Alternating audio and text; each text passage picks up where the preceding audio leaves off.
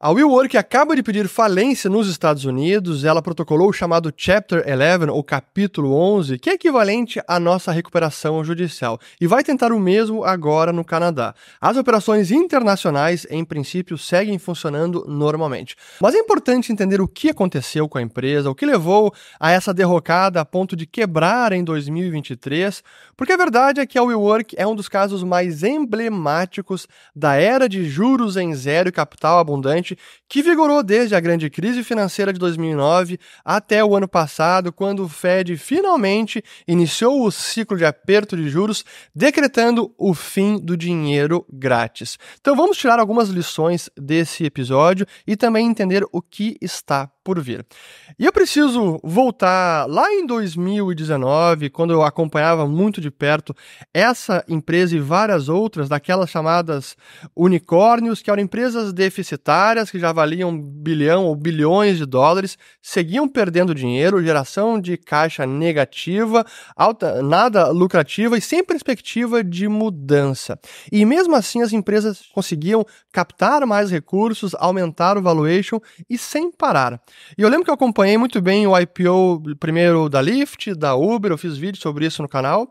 E em agosto de 2019 saiu o IPO da WeWork, ou o prospecto foi divulgado. E eu baixei o prospecto, comecei a ler e realmente era uma peça de comédia. A quantidade de chavões, frases de efeitos, como eles estavam tentando embelezar a noiva para o IPO, só que exageraram demais. E eu acho que até os próprios bancos coordenadores da oferta depois perceberam que, olha, aqui a gente foi um pouquinho longe demais. Que era assim, cada palavra que eles utilizavam para descrever o modelo de negócios, que era um modelo de negócios muito simples, sublocação. Eles alugavam lajes corporativas, comerciais e sublocavam para startups, para indivíduos, investidores, empreendedores, enfim, mas a sublocação é simples. Só que eles se autodenominavam uma empresa de tecnologia. Era realmente uma grande tech company, um caso de tecnologia, e que por isso merecia os múltiplos de valuation mais esticados como outras empresas de tecnologia naquela época. E eles usavam até a, a missão, olha só, a missão do WeWork era elevar a consciência do mundo. E o EBITDA, que no prospecto também eles mostravam que era um EBITDA seguindo as normas contábeis, perdia dinheiro, era negativo. Mas aí eles utilizavam o chamado Community Adjusted EBITDA, o EBITDA ajustado pela comunidade, que aí magicamente tirava todas aquelas despesas que deixavam a empresa no negativo e aí virava um EBITDA positivo. Enfim, era uma bizarrice sem fim e de verdade assim foi exagerada toda a descrição e o prospecto do IPO. E o negócio foi tão surreal e toda a figura do Adam Newman e da Rebecca, que era a esposa dele, os dois eram muito importantes para o negócio, mas principalmente o Adam, ele era uma figura tão excêntrica que acabaram retratando todo o episódio da WeWork, desde a fundação até o prospecto da do IPO, num, numa série de TV da Apple TV chamada We Crashed que eu recomendo demais, porque, assim, é, é, tá fantástica e ilustra muito bem as maluquices que aconteciam nessa época. Mas finalmente o IPO acabou sendo cancelado. Então protocolaram em agosto de 19, até no vídeo que eu fiz eu disse fuja do IPO do WeWork. Eu diria fuja do IPO do WeWork. Para mim não tem o menor sentido, não tem a menor justificativa. Há vários riscos, como eu falei aqui. Estamos testemunhando em tempo real a desconstrução da narrativa e a tese de investimento de uma das startups mais quentes dos últimos anos o WeWork. Nem precisou fugir porque acabou sendo cancelado. E aí começou a desmoronar o castelo de cartas da WeWork, porque era um modelo de negócio que não parava de pé.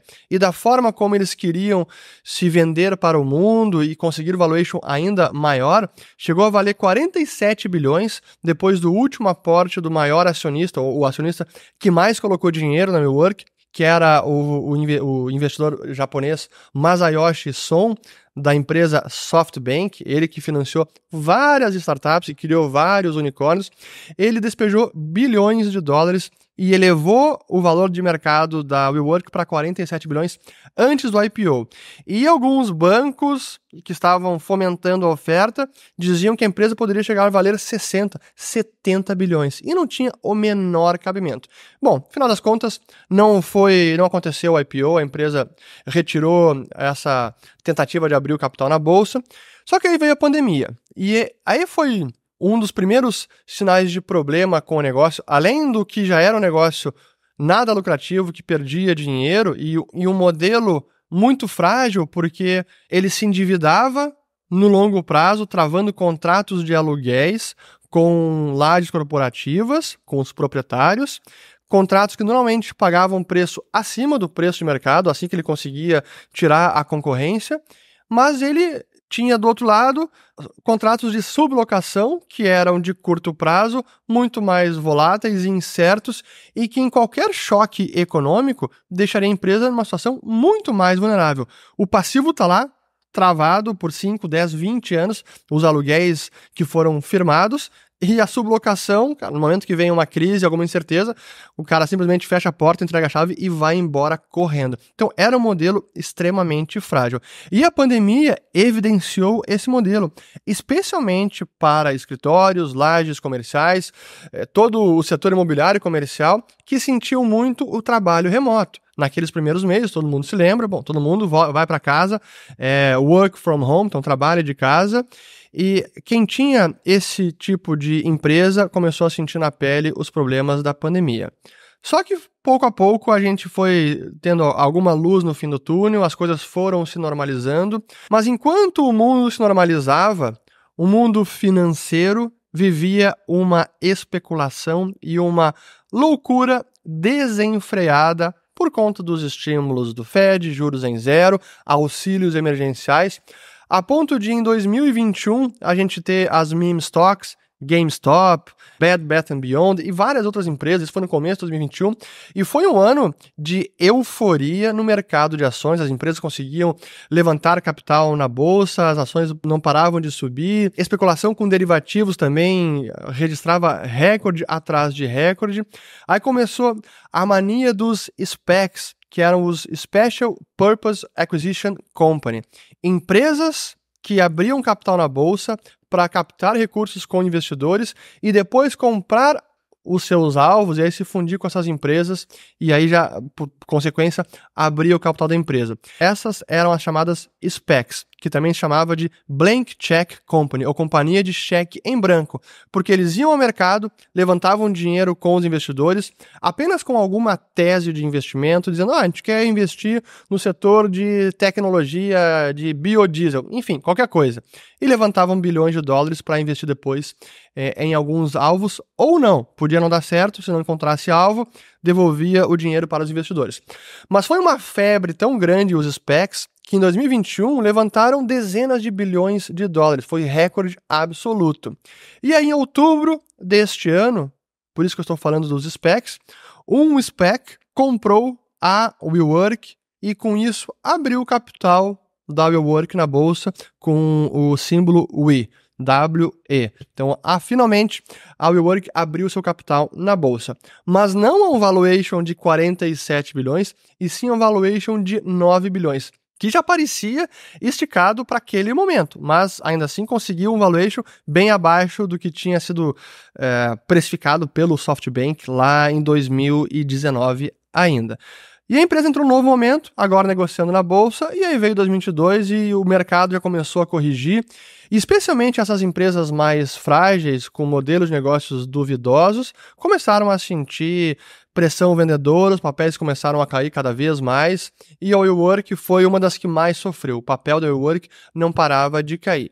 E o modelo de negócio também estava sendo testado e chegando no seu limite. Só que com um agravante, e até um agravante mais específico dos Estados Unidos. Por aqui, estou gravando este vídeo aqui de Miami, de um Airbnb. A vacância de escritórios e imóveis comerciais, ela ainda está muito elevada. Por várias métricas que a gente pode avaliar, o retorno para os escritórios aqui nos Estados Unidos ainda está no nível bem abaixo de vários países, por exemplo, o Brasil. Então a vacância de escritórios ainda está num nível preocupante.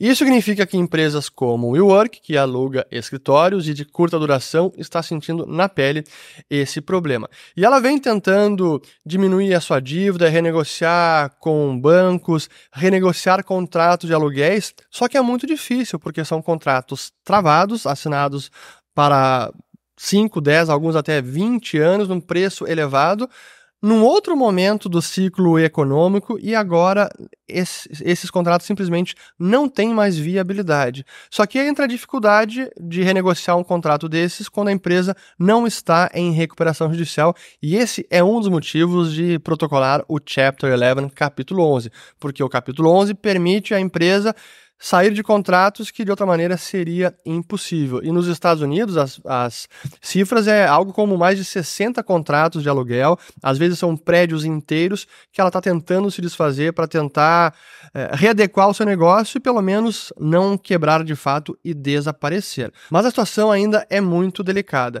E voltando ao SoftBank, que era o principal acionista em termos de quem colocou mais capital, o principal era o Adam Newman, depois ele acabou saindo, foi é, despejado do conselho e da empresa. Ainda assim, ele saiu multimilionário, quase bilionário. Mas a empresa tinha então o SoftBank como principal acionista e que depois não aportou mais no capital da empresa, mas teve que emprestar dinheiro até para é, permitir que ela seguisse operando sem quebrar de fato. Então, o SoftBank acabou sendo grande acionista e também grande credor, assim como outros bancos que emprestaram muito naquela época. Só que agora veio a conta, finalmente, a conta sempre chega, o que era insustentável já naquele ambiente de dinheiro grátis, Agora que o ciclo mudou, agora que as condições financeiras estão bem mais apertadas e que os bancos não estão emprestando mais dinheiro para qualquer um e nem o mercado de capitais investidores estão colocando dinheiro em qualquer empresa, agora mudou por completo, chegou à realidade e ela se viu obrigada a protocolar então um pedido de recuperação judicial que era amplamente previsível. E qual é a grande lição deste episódio? É que quando o dinheiro é grátis, Investidores, mesmo aqueles experientes e renomados e com um histórico de sucesso, acabam fazendo besteira.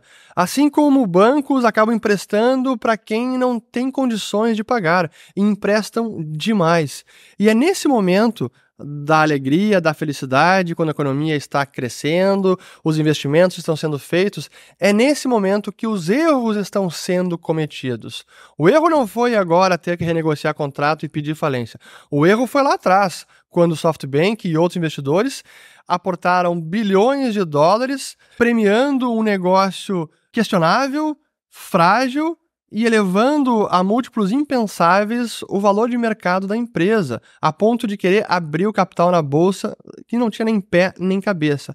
Mas é o que acontece em cenários de dinheiro muito barato, como foi de 2009 até praticamente 2022. Só que agora mudou. E o cenário que é desafiador neste momento, está fazendo muitas empresas também refazerem conta, cortarem despesas, reajustarem os seus modelos de negócios, inclusive empresas como Uber, como Lyft, e potencialmente as próximas empresas a sofrerem nesse ambiente novo são negócios como Uber, como Lyft, empresas que já eram deficitárias quando o mundo estava crescendo, Estados Unidos também, e o cenário era de juros em zero e muito capital, e agora que a realidade econômica é completamente diferente. Investidores não vão aportar dinheiro em qualquer ideia tresloucada, apenas apostando no crescimento exponencial do negócio e no futuro a gente consegue sair dessa empresa. Isso não vai acontecer mais. Até porque o custo de oportunidade mudou.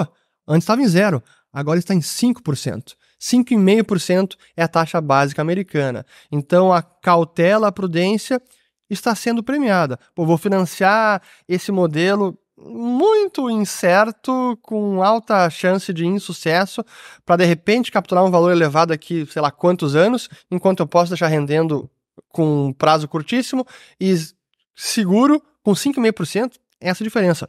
Da mesma forma, bancos também não vão emprestar dinheiro para qualquer um, para qualquer negócio. A barra agora está muito mais elevada. Então, agora, o que a gente vai ver nos próximos meses são os efeitos desse aperto monetário. Do novo paradigma em que o dinheiro não é mais de graça e o capital não é mais abundante.